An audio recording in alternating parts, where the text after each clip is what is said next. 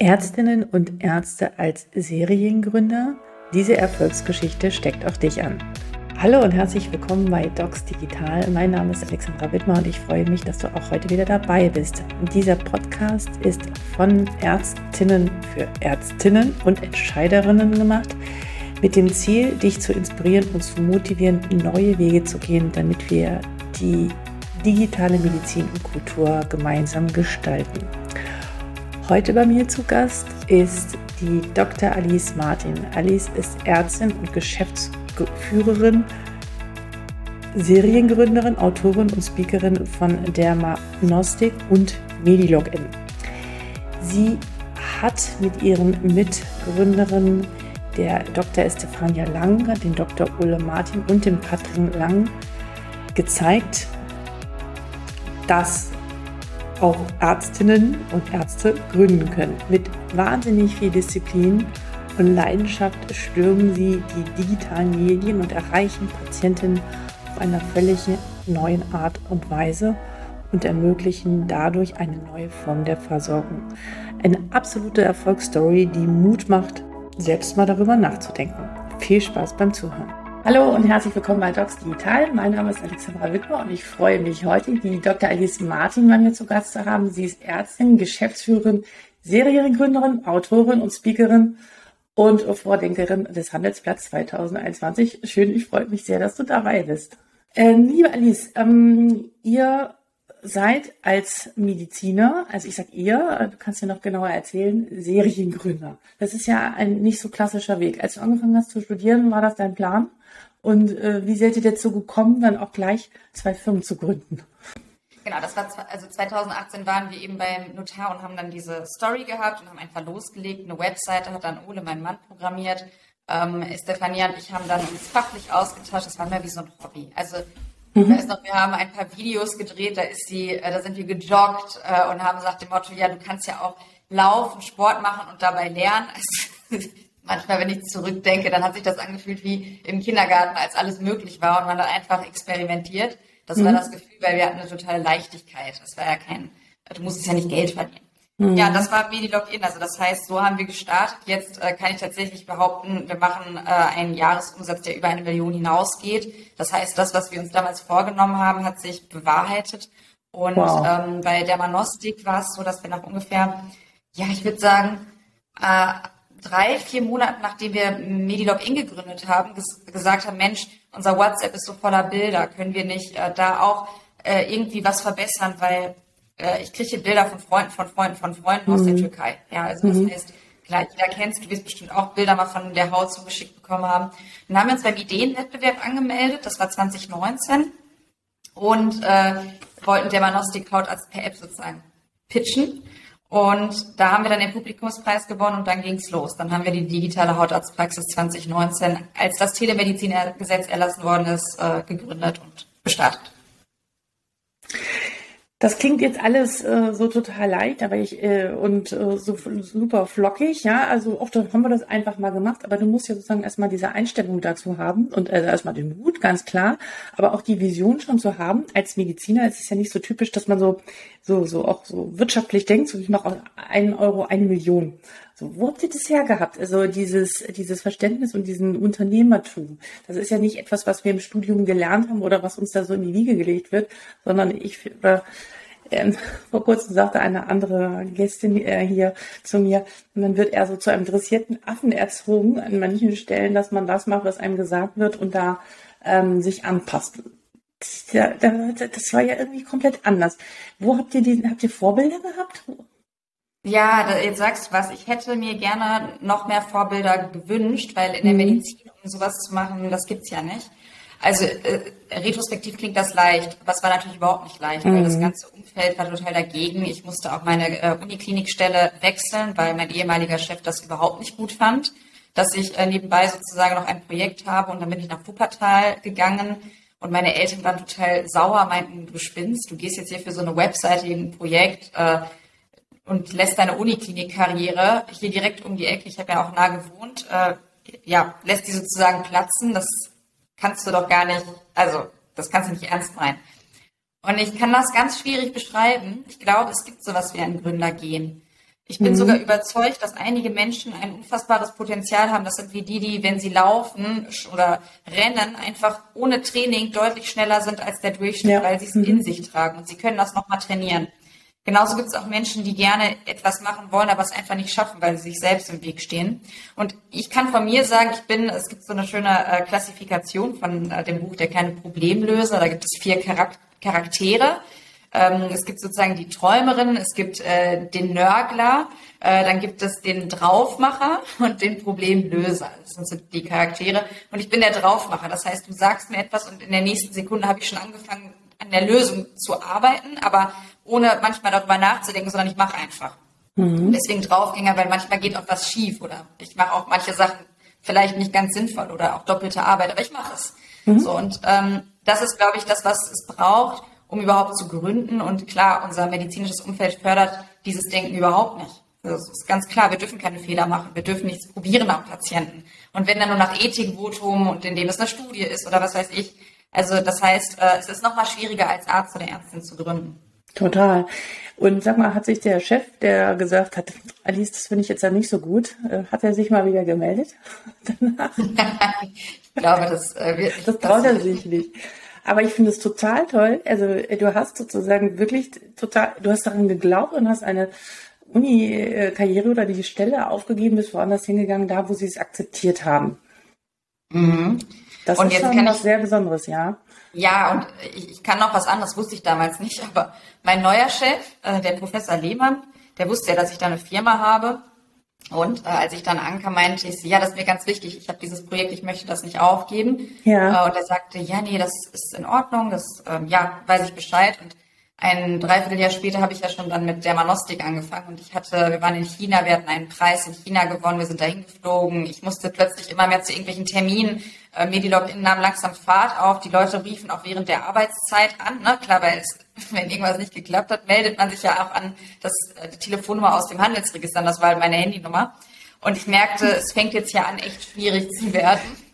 Äh, in den Diensten hatte ich auch manchmal den Laptop dabei. Also das heißt, wenn nichts mehr zu tun war, dann habe ich den Laptop rausgeholt und Kunden-E-Mails beantwortet. Und jetzt äh, kann ich wirklich, das wusste ich damals nicht, stolz sagen, seine Frau arbeitet jetzt bei uns. das ist ja die cool. macht bei uns bei Instagram und bei YouTube die Videos, weil die das ganz cool findet und macht natürlich auch medizinische Behandlung bei Dermanostik und äh, selbst mein ehemaliger Chef, der jetzt auch in Rente gegangen ist, der unterstützt uns auch medizinisch. Oh, das ist ja, ja. fantastisch. Ähm, ja, das ist eine, äh, ist eine total mutmachende Geschichte und äh, wie andere Kolleginnen und Kollegen darauf äh, damit umgehen können, da kommen wir nochmal später drauf. Ich würde noch mal gerne ein bisschen äh, genauer auf ähm, jetzt äh, der Agnostik eingehen. Was macht ihr genau? Und äh, weil nicht alle, ich kenne euch sehr viele, aber noch nicht alle ärztlichen Kolleginnen und Kollegen, dass du noch mal einen kleinen Abriss gibst. Ja. Äh, genau, wir sind eine, ich sage jetzt digitale Hautarztpraxis oder mhm. Hautärztin, Hautarzt-Pad. Das heißt, dass egal welcher Mensch äh, in Deutschland, von mir aus auch im Ausland, wenn er sich da gerade befindet, wenn er oder sie etwas an der Haut hat, einfach diese App herunterlädt und dann ist die Person in unserer Praxis. Mhm. Ohne Termin, ohne Video schickt sie uns einfach Fotos, wie damals bei WhatsApp, mhm. und äh, beantwortet einfach Fragen. Und das liegt dann bei unseren Hautärztinnen vor und die gucken sich das an, erstellen dann einen Arztbrief und im Schnitt nach vier Stunden hat die Person dann das Ergebnis, also eine Diagnose, eine Therapieempfehlung und auch ein Privatrezept. Also im Idealfall, sagen wir jetzt mal, du hast am Sonntag uns die Bilder geschickt, äh, keine Ahnung, um äh, 4 Uhr nachmittags, dann hast du um, um 6 Uhr abends schon deinen Arztbrief, dein Privatrezept und du kannst theoretisch zur Notapotheke gehen. Wir haben es dahin gefaxt und dein Rezept einlösen. Toll. Und ihr habt aber auch ganz viele ärztliche Kollegen, die für euch arbeiten im Hintergrund und die ganzen Bilder ansehen. Wir haben, wir sind keine Plattform, das heißt, wir sind nicht ähm, offen als mhm. System, sodass jeder oder jeder mitmachen kann, mhm. weil wir gemerkt haben, es ist, also Teledermatologie ist nochmal anders, das ist wirklich schwierig. Und wir haben es auch gemerkt, richtig gute Dermatologinnen und wir hatten jetzt auch Chefärztinnen und Chefärzte, die einfach sich mal interessiert haben. Mhm. Die waren dann im Test, also das heißt, dass die so wirklich Bilder von der Manostik hatten und die Lösung sagen sollten.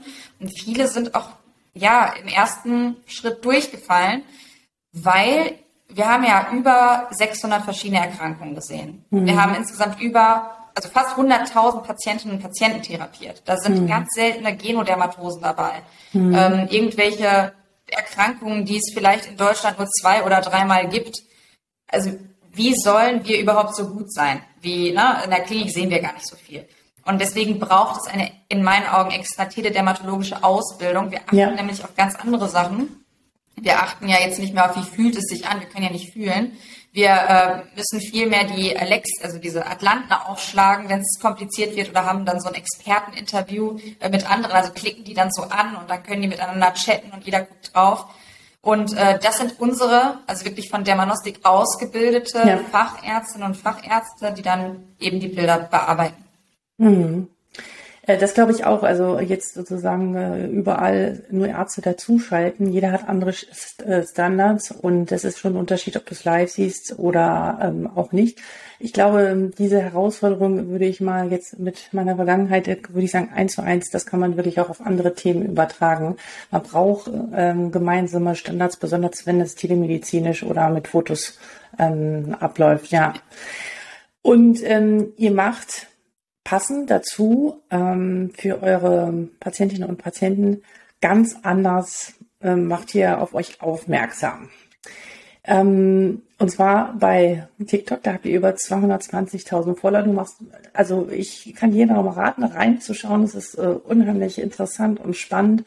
Du erreichst äh, sehr, sehr, sehr viele Menschen. Wer ist so eure Zielgruppe?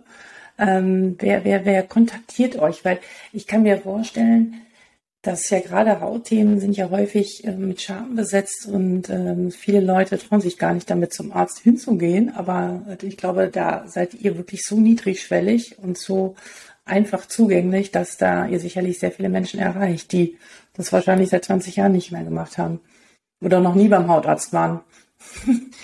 Das stimmt. Also wir haben natürlich äh, ganz andere Art, unsere Patientinnen und Patienten zu erreichen ja. und haben relativ früh auf Social Media gesetzt. Also das heißt, äh, auch bei TikTok, bei Instagram, wir machen auch YouTube-Videos.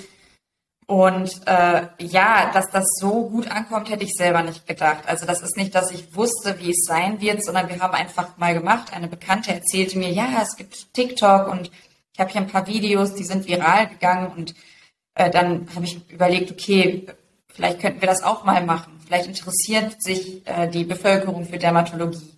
Und dann haben wir es gemacht und unsere Videos sind sehr häufig viral gegangen. Also mit so Themen mit, wie, was steckt in einem Pickel?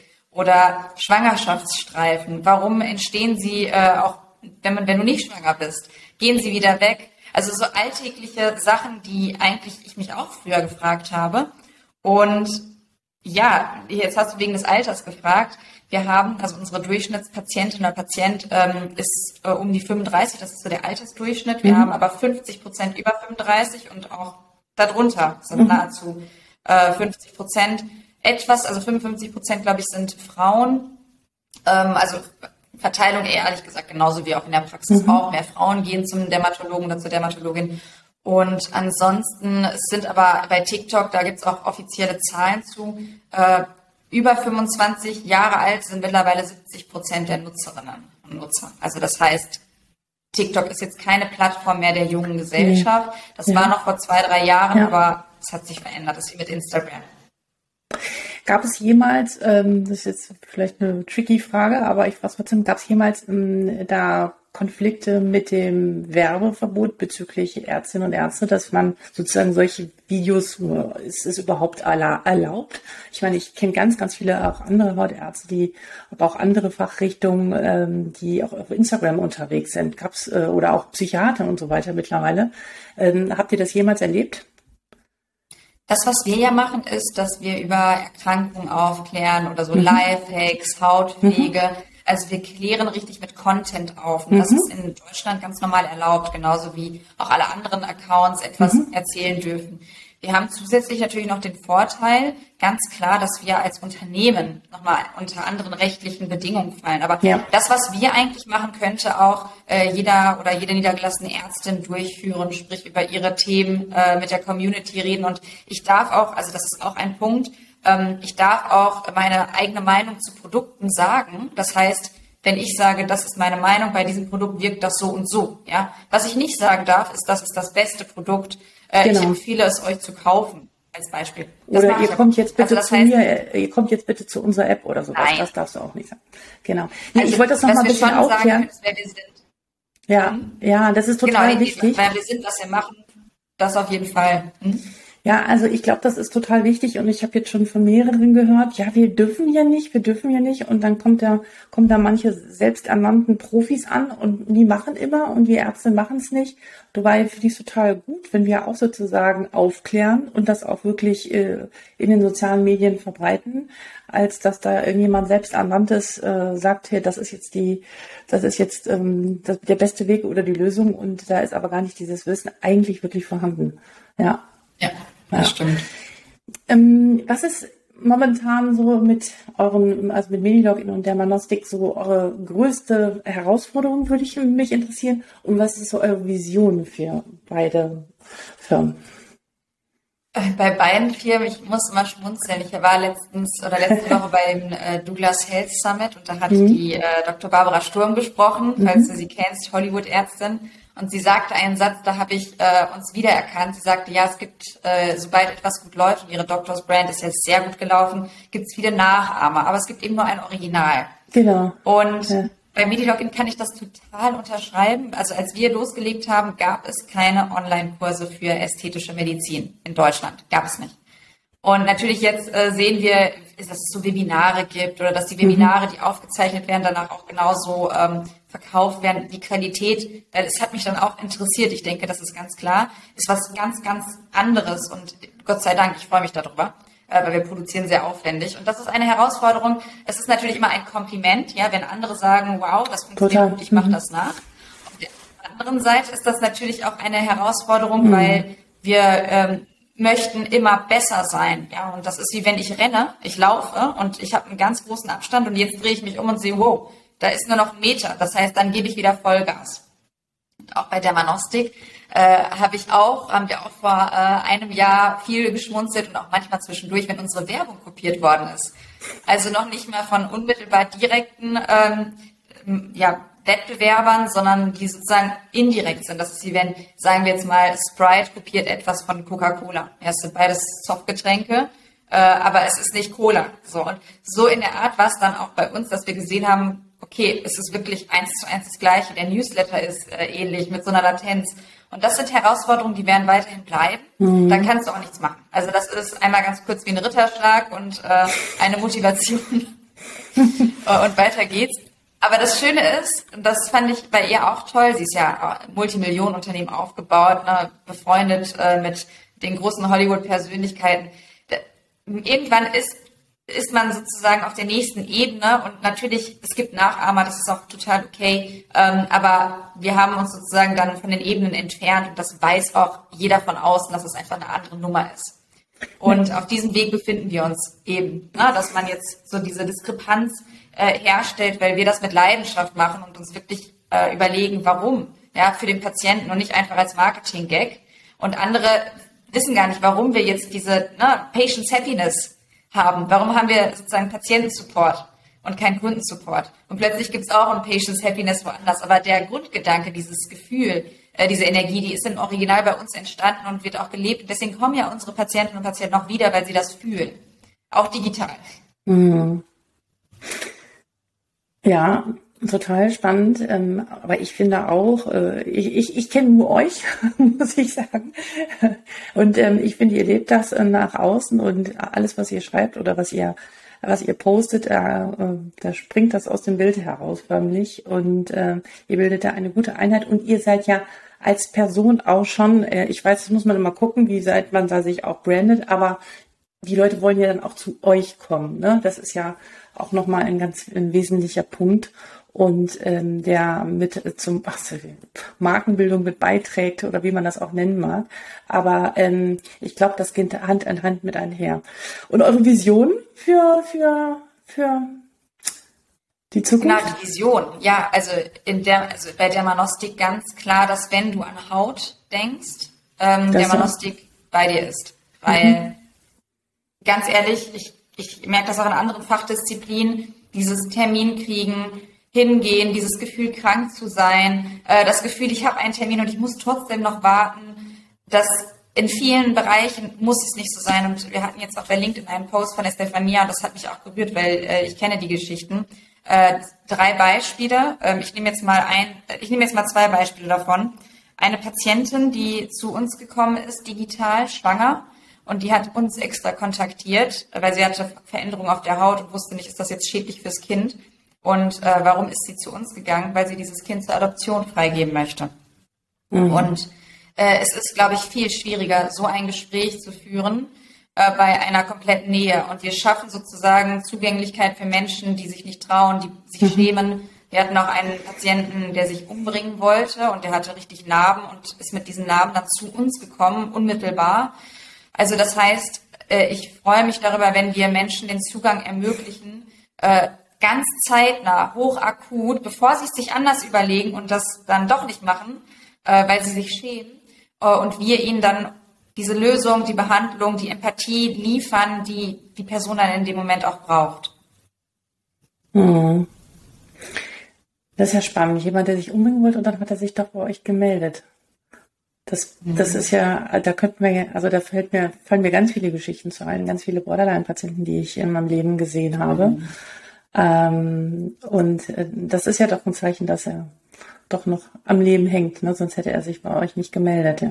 Absolut. Ja. Absolut. Das nehmen wir auch ernst. Also es ist zwar, ne, die App ist sozusagen nur das Mittel zum Tool. Wir haben hier mhm. Krankenschwestern, die telefonieren, also wenn äh, die wirklich, Termine auch nochmal vor Ort ja, also wenn es wirklich brennt oder ihr seht, okay, da steckt jetzt ein Hautkrebs hinter, dann ruft ihr die Leute auch an, ne? Ja. Ja, okay. Absolut. Ja. Das ist, ich denke, das ist auch eine unserer größten Schwächen, äh, dass wir es noch nicht komplett geschafft haben zu zeigen nach außen, wie viel hier hintersteckt, wie groß eigentlich dieses Team ist. Also wenn wir mhm. eine Praxis wären, wären wir schon keine Praxis mehr. Wir haben so viele Mitarbeiter wie die Uniklinik hier in Düsseldorf von den von der Anzahl der Mitarbeiter. Leute. Ja, und die kümmern sich wirklich nur um Patienten und Patientinnen. Mhm. Spannend. Ähm, lass uns noch mal ein Stück weitergehen. Ähm, wir hatten schon anfangs darüber gesprochen, es gibt momentan immer noch relativ wenig Ärztinnen und Ärzte mit diesem Mindset oder dieser Idee, ich gründe was selbst. Woran liegt das deiner Meinung nach? Ich glaube, es gibt zwei Sachen. Das erste ist, es gründen ja viele BWLer, vor allem zu Studienzeiten. Äh, und Ärztinnen und Ärzte sind ja ab Tag eins in der Klinik eingespannt und sie verdienen Geld. Also klar, ich will jetzt gar nicht in die Diskussion gehen, wie mhm. viel und ob es gerecht oder ungerecht ist, aber sie verdienen Geld. Und äh, wenn wir das jetzt mit anderen Berufen vergleichen, dann ist es ähm, ein Stückchen mehr, natürlich auch für deutlich mehr Invest. Ja. Und jetzt kommen zwei Sachen zusammen. Deutlich mehr Invest heißt, ich habe deutlich weniger Zeit für meine Hobbys, für meine Familie, für meine Ideen. Ja. Und etwas mehr Geld heißt, ich bin nicht in der Not, dass ich sage, ich muss jetzt noch was anderes machen. Und diese zwei Sachen zusammen ähm, machen es sehr schwierig, dass äh, wir diesen Schritt gehen und sagen, okay, ich nehme das volle Risiko und werde jetzt meinen Nagel, meinen Job hier an den Nagel hängen. Und äh, ich bin eine totale Befürworterin von Hybrid, also das heißt gründen und parallel noch arbeiten, weil mhm. ich habe es selbst so gemacht. Mhm. Äh, das ist also jetzt Hand aufs Herz, nachdem ich meinen Job pausiert habe, das war keine schöne Zeit. Also mit 1000 Euro im Monat Gründerstipendium. Äh, ich musste noch 24-Stunden-Dienste machen. Ich habe noch in der Substitutionsmedizin äh, ausgeholfen. Äh, ich habe Vorträge gemacht. Ich habe wirklich, ich war plötzlich wie eine Studentin, auch vom Lifestyle her. Und das ist ja sehr schwierig, wenn ähm, wir uns zu sehr an einen Lebensstandard gewöhnt haben und mhm. vor allem auch schon in diesem Lebensstandard leben. Also wenn die Wohnung plötzlich 1500 Euro kostet, äh, oder wenn ich einen Leasingvertrag oder einen Kredit habe oder was weiß ich, dann kann ich mir das auch nicht mehr erlauben, Gründerin zu sein. Ähm, vor allem nicht, wenn ich das erste Mal gründe. Also äh, das Interessante ist, wir haben ja gegründet und niemand kannte uns. Das heißt, jetzt, wo wir nochmal gründen würden, würden sie gucken auf den Lebenslauf und sagen, okay, alles klar, die haben äh, zwei Unternehmen aufgebaut, die mhm. viele Millionen wert sind, die haben viel erreicht in der Gesellschaft. Das Ticket womit wir investieren, ist schon viel hochwertiger. Ja, ich gebe ja. sozusagen diesen Menschen viel mehr Geld für deutlich weniger Prozente, weil ich weiß, sie bringen die PS auf die Strecke. Das hatten wir nicht. Und entsprechend haben wir am Anfang natürlich an unseren Gehältern auch selber gespart, also nach außen hin, so vor allem das allererste Jahr. Äh, wir haben ein ganz kleines Gehalt gehabt, weil wir natürlich nicht so viel Geld äh, eingesammelt haben. Und jetzt ist es aber natürlich anders. Nur mhm. wir mussten durch diese Phase hindurch. Und das ist dieses Risiko zu gehen. Ich verstehe die Kolleginnen, ich würde empfehlen, nebenbei zu starten. Ja, das würde ich auch sagen. Also ich glaube, ähm, viele haben dann so die Idee, entweder bin ich jetzt in der Klinik oder in der Praxis oder ich gründe. Ich glaube mal, es darf beides miteinander Hand in Hand einhergehen. Ähm, aber du findest auch, dass, dass es da deutlich noch mehr geben dürfte, oder? Total, weil wenn wir gucken, wir brauchen ja super viele Veränderungen. Wir sehen es ja gerade, hochpolitisch, äh, mhm. top aktuelles Thema. Ja. Und äh, da hat der äh, Professor Jochen Werner auch ein Buch äh, geschrieben, ja. dass das Krankenhaus ja eigentlich krank ist. Dem ist so. Und jetzt kommen natürlich die BWLer und die Leute von außen und sagen, hey, wir sagen euch, wie ihr das zu ändern habt. Aber wir Ärztinnen und Ärzte wissen eigentlich, was nicht gut läuft, weil wir sind ja tagtäglich in den Strukturen drin. Und in meinen Augen bräuchte es diese Menschen, die das System mit verändern, denn ansonsten werden sie vor einem, einer Lösung gestellt, die gar nicht mhm. zu ihnen passt. Und das ist ja das, was wir auch gerade machen. Also jeder, jede Person, die bei uns Dermanostik einmal als Ärztin von innen sieht, sagt, boah, ist das krass. Also wir haben wirklich, falls du den Film The Founder von McDonalds kennst, finde ich super nee. Den, nee. Ähm, da gibt es eine Szene, ja. kann ich dir nur empfehlen, da gibt es eine Szene, äh, derjenige, der McDonalds richtig groß macht, ist ja gar nicht der eigentliche Gründer. Ne? Das sind zwei Brüder. Und die haben äh, ihre, ne, sozusagen ihr kleines Unternehmen, ihr Restaurant und er packt sie auf einen Tennisplatz und sagt, okay, ich möchte das so prozessoptimiert und smart wie möglich und malt auf den Boden, hier wäre ähm, der Herd, da wäre jetzt, äh, keine Ahnung, die Salattheke, da wäre das und sagt, jeder geht auf seine Position und jetzt tut ihr so, als würdet ihr arbeiten und los. Und er steht oben auf so einem Podest und guckt, wie die Leute arbeiten und sagt, stopp, stopp, stopp, du musst viel zu lange um die Ecke laufen, das Salatblatt kann dir hinfallen äh, auf dem Weg, da müssen wir tauschen. Und wenn wir bei uns sind, unser Dashboard, so wie wir das nennen, ist total genial. Also du, du klickst ganz wenig, du hast hier keine komplizierten Wege, es ist alles, ne, es macht einfach Sinn. Und wenn du sagst, krass, ich habe jetzt so viel Patientendaten, eine richtige Patientenakte, ich muss runterscrollen. Ja, irgendwann haben wir das gemerkt. Wir verlieren so viel Zeit beim Runterscrollen. Mhm. Hat unser ITler einfach gesagt, alles klar, ich mache euch an der Seite so einen kleinen Button und da öffnet sich immer automatisch die Grundakte. So geil. Und solche Sachen bauen wir tagtäglich, damit wir einfach keine Zeit verlieren für Sachen, die sinnlos sind. Ja, hochscrollen, wenn wir dann plötzlich so äh, vier DIN A4 Seiten haben, das nervt total. Und das sind Kleinigkeiten, die mich aber total glücklich machen. Und so äh, versuchen wir das dann aus ärztlicher Sicht für Ärztinnen und Ärzte zu gestalten. Das klingt, äh, das klingt total spannend. Und wenn man das mal so übersetzt auf die Klinik oder auf die Praxen, bräuchtest du ja prinzipiell momentan immer mindestens einen Arzt oder jemand, der neben ihm herläuft und den beobachtet oder überhaupt die ganzen Prozesse am ganzen Tag beobachtet und sagt so, äh, nee, das ist ein Weg zu weit und warum gehst du jetzt um diese Ecke und jetzt hast du hier noch einen Klick und so weiter. Aber das geschieht, glaube ich, nicht. Erstens, weil die Ärzte gar keine Zeit haben dafür und zweitens gar nicht äh, eingebunden werden, wie wichtig das ist, dass sie diese, diese, diese Prozesse mit begleiten, damit dann das in der, in der IT wirklich in eine Lösung umgesetzt werden kann, die allen was bringt. Ja. Ah, wie, wie, wie könnten wir das ändern? also ich glaube, es bräuchte separate, es bräuchte so eine, so eine, so eine Truppe aus äh, mindestens einem Arzt pro Abteilung und einem anderen, ähm, der zusammenarbeitet und dafür auch Zeit geschaffen wird, das wirklich zu machen. Was denkst du? Im Prinzip ist das ja in der Klinik der kaufmännische Direktor und der ärztliche Direktor. Das heißt, das ist ja deren Grundaufgabe. Aber jetzt für so eine große Klinik kann das gar nicht ähm, gewährleistet werden.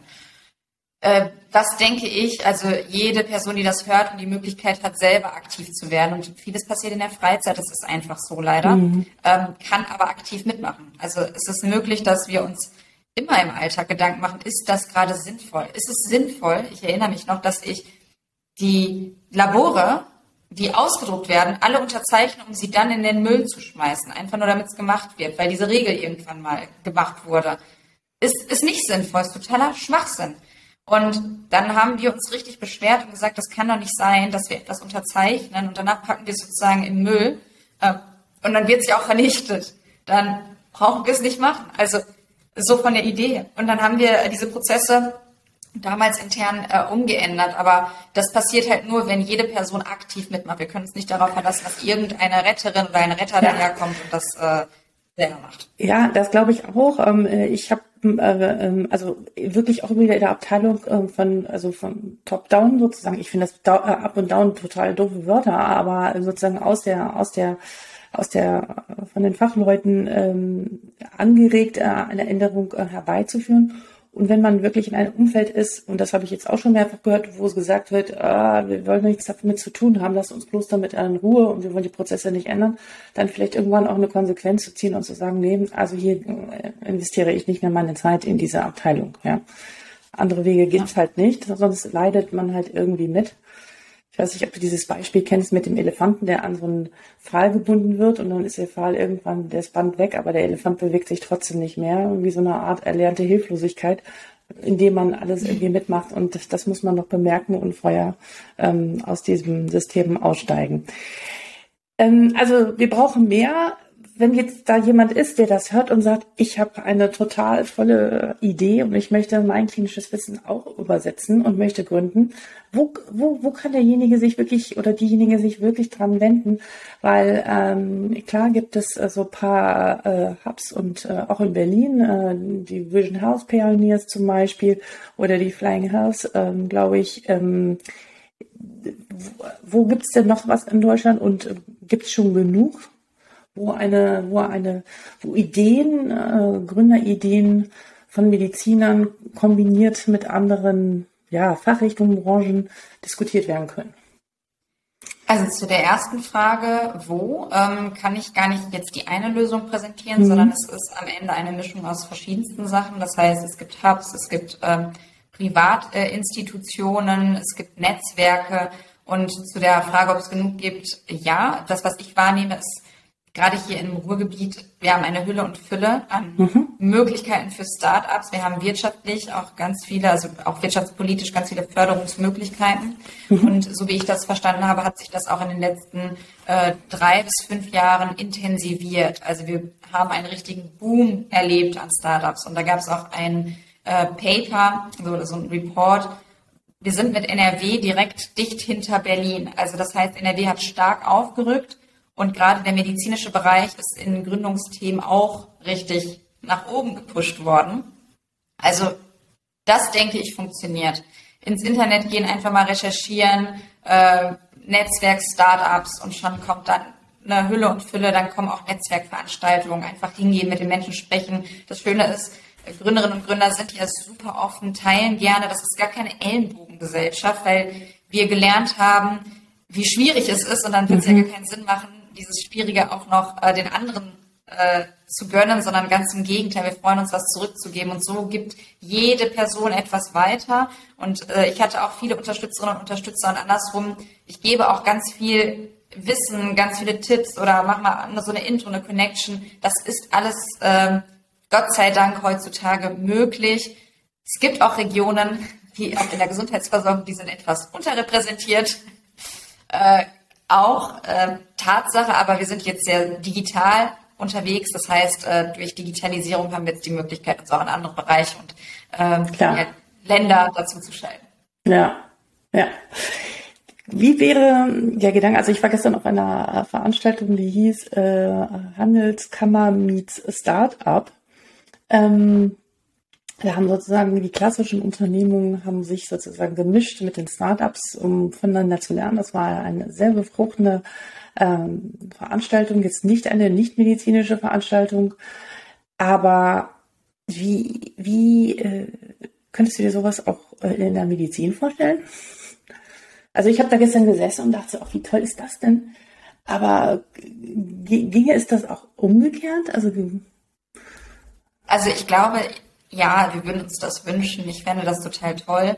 Mhm. Äh, das, was wir in den Köpfen haben von uns MedizinerInnen, ist ja äh, Wissenschaft. Das heißt, äh, alles, was kaufmännisch ist, alles, was in Richtung Optimierung oder so geht, da haben wir gar nicht die Antennen für. Deswegen ist es schwierig, gerade die ältere Generation abzuholen. Das ändert sich vielleicht in der nächsten Generation, wenn sozusagen wir dann einen Schritt weiter sind.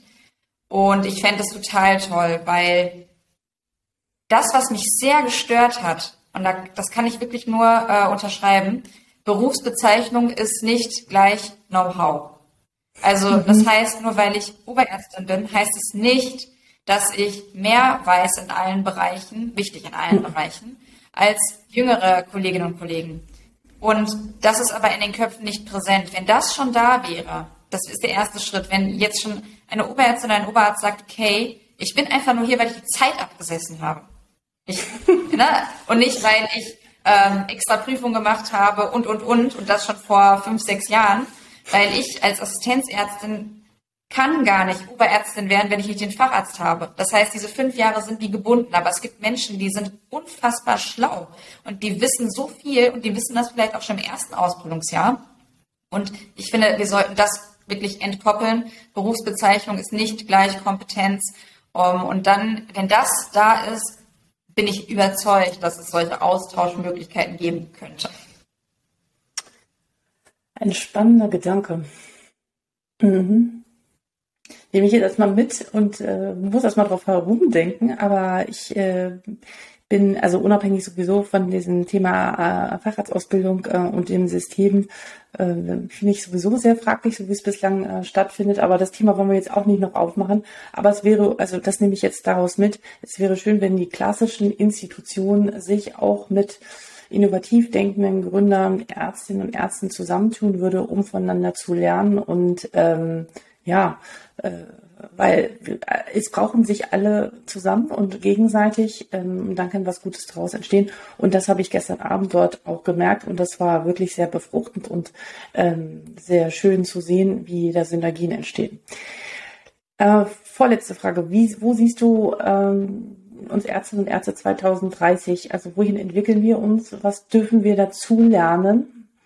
Ähm, wie wird sich unsere Rolle verändern? Passt so ein bisschen zu der Frage von eben also zu dem Thema? Das ist sehr schwierig zu beantworten, weil gerade passiert so viel mhm. und ich glaube, viele wissen auch gar nicht, wo die Reise hingeht. Also ich wünsche mir, dass viele weiterhin den Arztberuf ausüben. Mhm. Das wünsche ich mir wirklich, weil es ist ein toller Beruf, es ist ein relevanter Beruf, es ist ein lebenswichtiger Beruf. Also ohne uns funktioniert das System nicht. Das gleiche gilt auch für die Apothekerschaft, das gilt auch für die Pflege. Also ich nehme jetzt wirklich den Gesundheitsbereich. Und äh, das ist Nummer eins, dass ich mir wünsche, dass es nicht an der Zahl äh, deswegen abnimmt, weil die Menschen es nicht mehr machen möchten. Aber ich wünsche mir genauso, dass 2030 wir keine Faxe mehr rausschicken müssen, dass wir nicht mehr die Termine vereinbaren müssen für unsere Untersuchung, dass wir uns wirklich auf das fokussieren, was bei der Manostik auch der Fall ist, die richtige Diagnose stellen, die richtige Therapie und dann den Patienten einfach betreuen, Zeit für den Patienten weg von diesem bürokratischen, weg von diesen äh, Papierschreiben, Anträge, Gutachten und, und, und, weil das haben wir eigentlich nicht studiert. Wenn ich ganz nee, ehrlich bin, absolut. da habe ich keine Vorlesung zu gehabt. Das ist nicht das, was ich gerne hätte machen wollen und das ist auch der Grund, warum ich dann ja am Ende gegangen bin, weil das System mich traurig gemacht hat. Und ja. in 2030 Wunschvorstellung äh, genauso viele Ärztinnen und Ärzte am besten, die deutlich mehr echte Medizin machen können. Ja, das ist äh, fast ein schönes Schlusswort. Ich würde noch mal gerne trotzdem noch auf einen Buchtipp von dir kommen. Gibt es ein, ähm, ein, äh, ein Buch oder ein Roman, den du gelesen hast, den du gerne hier empfehlen möchtest? Ja, viele. Äh, ich nehme aber eins. Hast du deine eigenen Bücher? äh, ich nehme eins raus, das ich gelesen habe, als dann feststand, ich werde den Job an der Uni, also äh, nicht an der Uniklinik, sondern in Wuppertal dann, äh, an der Helios Klinik beenden. Und das war, ich glaube, sogar am ersten Tag, wo ich angefangen habe. Äh, das heißt, zehn Dinge, bevor du deinen Job kündigst. Von Robert Kiyosaki, der hat auch Rich Dad Poor Dad geschrieben. Ja. kann ich auch, oder Cashflow Quadrant sehr empfehlen. Aber das Buch ist nochmal einen Schritt weiter, weil es geht um die Entscheidungsfindung. Und da hat mir ein, eine Mentorin oder ein Mentor gefehlt und diese Bücher waren dann wie eine Art Mentorenschaft. Und das Buch kann ich wirklich absolut empfehlen. Zehn Dinge, bevor du deinen Job kündigst. Bevor du deinen Job kündigst. Ah, also von, von, von Robert Kiyosaki. ah, okay. Werde ich verlinken. Super. Gibt es noch einen letzten Gedanken äh, oder einen Impuls oder was du wohl den ärztlichen Kolleginnen und Kollegen gerne mitgeben möchtest? Das einfach weitermachen ähm, ganz häufig die Lösung ist, ja, weil sonst musst du, also selbst mit Sachen, wir denken, das klappt nicht. Mhm. Irgendwann gibt es coole Menschen, die das aufgreifen oder die einen unterstützen und ganz wichtig, so dem inneren Herzen folgen. Also das ist, glaube ich, noch wichtiger als weiter, also es ist ja dann weitermachen, so, äh, aber dem inneren Herzen folgen und dann werden sich Dinge auch fügen.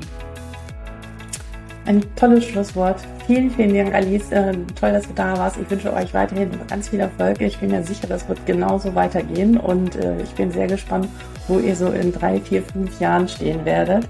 Danke für deine Zeit und alles Gute. Dankeschön.